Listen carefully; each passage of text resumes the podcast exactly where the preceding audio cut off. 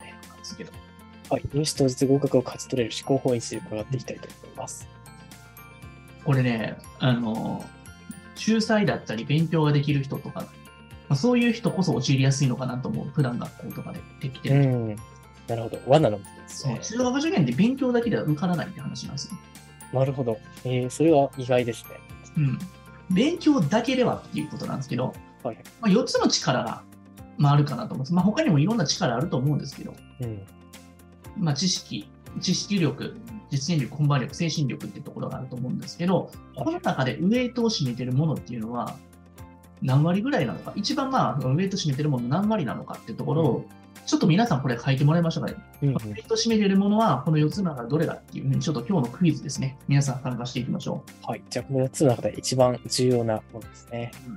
知識、実践、本番、精神、まあ、すまあほ知識力。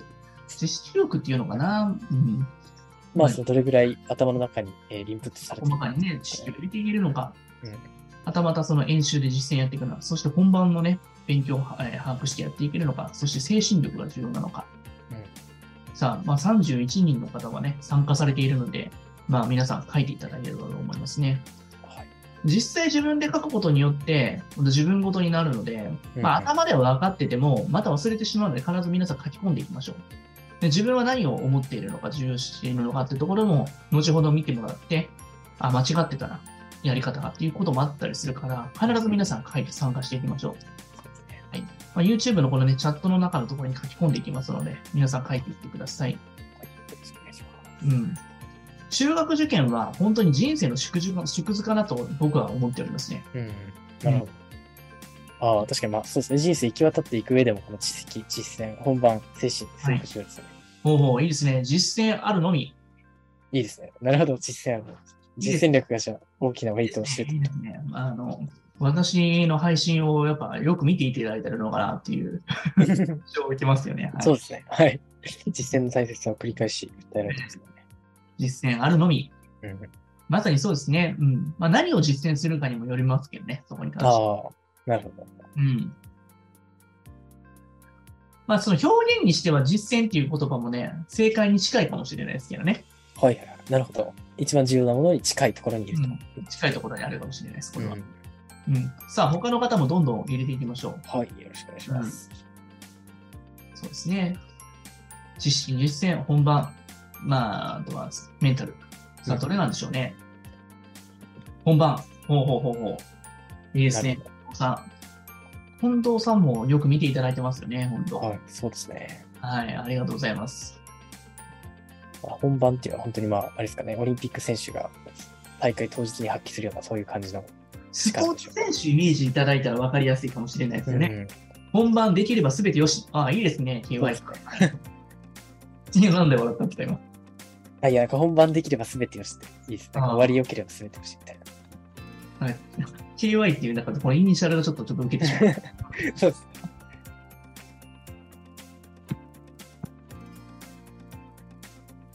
本番ね。うん。結構本番力人気ですねま。あ、本番に持っていくまでも結構重要だったりしますしね。実際あー当日まで本番に行きつけない人もいますからね。お腹が痛くなって、こうね、調子が悪くななる。るほど。ああ、もうなんか目に見えない要素本だ番が受けれなかった。運もある。ああ、なるほど。運ですね。確かに。運っていうのは、これは、この中ではどこに入るんでしょなうるほどですね。うん。運もあるでしょうね。うんある種の本番力に分類されるのかもしれませんね。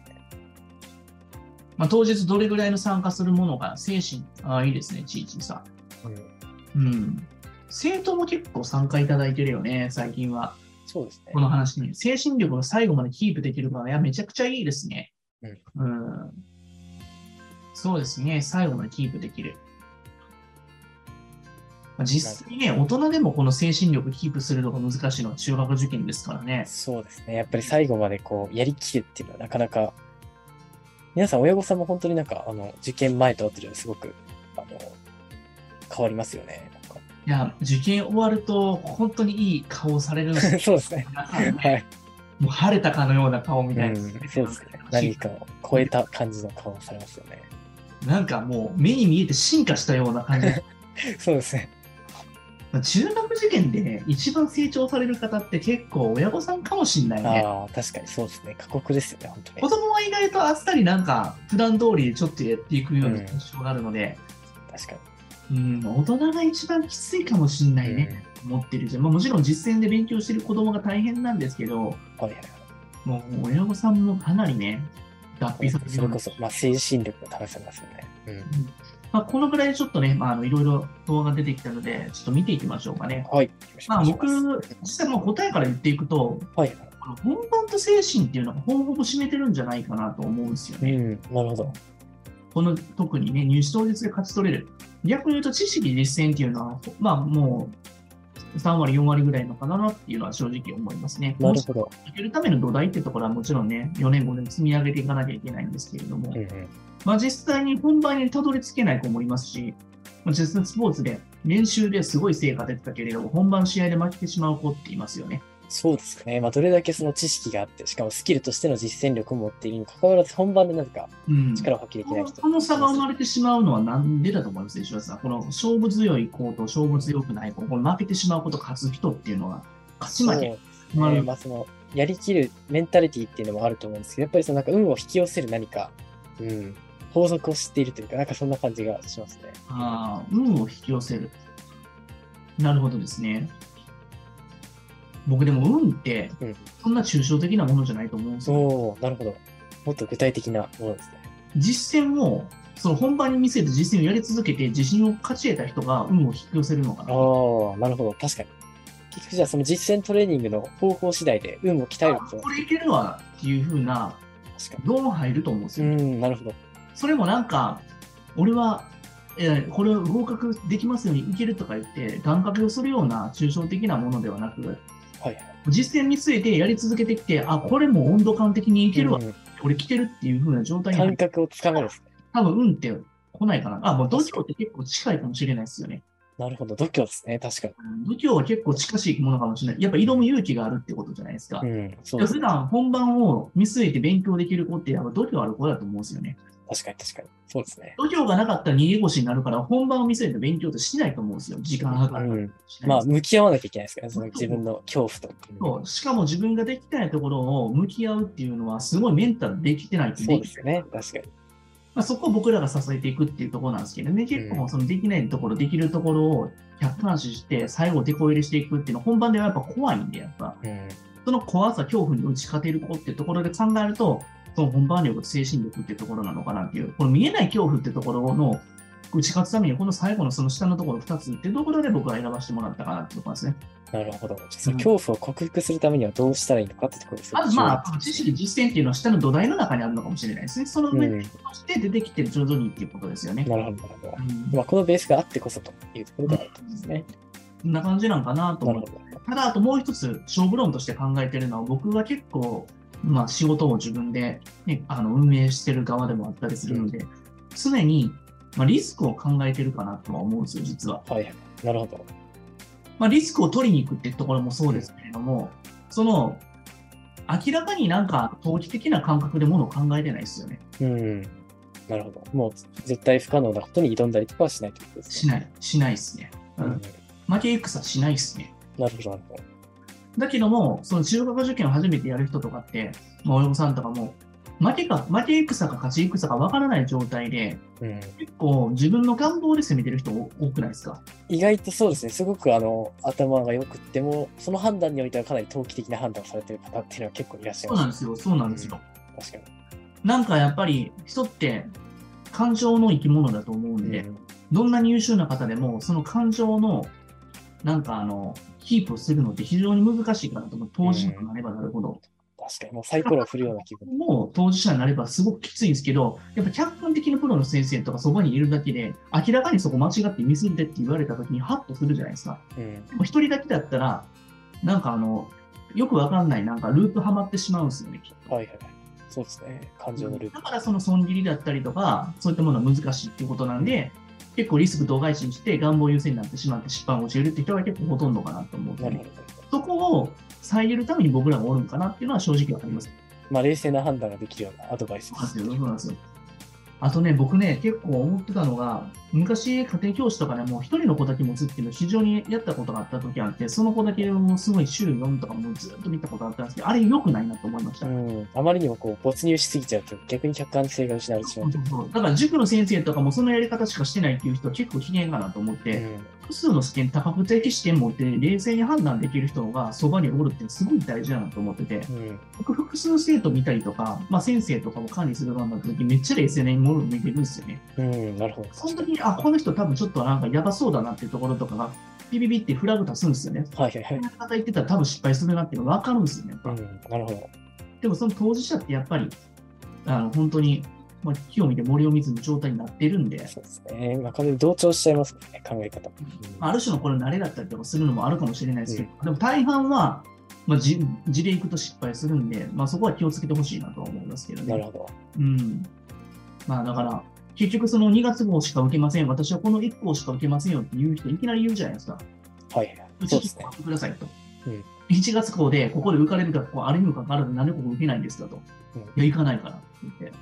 いや、行かなくてもいいんですよ。僕の意図としては、そこで貸し経験得てみて、そして次2月校のところで、本当にあの担保があるじゃないですけれども、攻めれる状態作ってから、この日程で強気で行くためにやってるんですって言ったとしても、なんかあのそういったものはなんか度外視していこうとする人いるんですけど、まあそうなってしまったときはまあ失敗しますよね。なるほど。そうですね。まあ、こだわりが強すぎる場合ということですね。そうなんです。まあ気持ちもわかりますけどね。うんうんだから、そういったことって非常に危険だったりするから、僕はまあ、その、その受かって、その、まあ、絶対いけへんような、大したことないと、その人は思ってる学校で受かったとしても、めっちゃ喜びますからね。うん。そうでのすね。ままうわーってなって、よっしゃ、明日行こう、頑張ろうってな気になりますからね。いや、本当に違いますよね、精神が。全然違うんう、もうマジで、これは。これ今の時点では想像できないですけど、本当に近くなってくると、すごい大きな影響力を持つ。いや、これ一番のエネルギーになるよね。うん。あ石田先生もやっぱね、あの毎年そう受験指導してて、その反応を見てもらった時の、そうですね。この家族のその温度感、次はいどはいうはい。かなっていうのと全然違いますよね。そうですね。もう本当に盛り上がり方が違いますね。違いますよね。本もうそれを影響を受けて僕らももっと行ったろかって、やっぱその精神がやっぱね、すごいいいような循環になってくるかなと当に。はいそこをやっぱ知ってるか知ってないかって大きいのかなと非常に思いますはい。ね。うん。なるほど。じゃあ、まあそういったところ知ってるかどうかってところが、この、えー本番で力を発揮できる。まあもちろんそうですね、アウトプット重視、まあ本番精神。まあ実際のところ本田圭佑とかも言い切ってるじゃないですか、よくなんか、そのフリーキックをうんはい海外の選手から奪って俺が行くんだみたいな感じで言ったりとかしてうんうん、リスク取りながらも、でも自分の中での賞賛は絶対あると思って攻めてると思うんですよね、そこうん、なるほど。完全に無謀な賭けではないということですね。無謀な賭けではないですね。まあ、そのメンタルのオンになってるのは、やっぱ実戦をやっぱイメージして攻めてきて、ここで、ここ一発で絶対かましたろうと思ってるんですよね、やっぱ。うん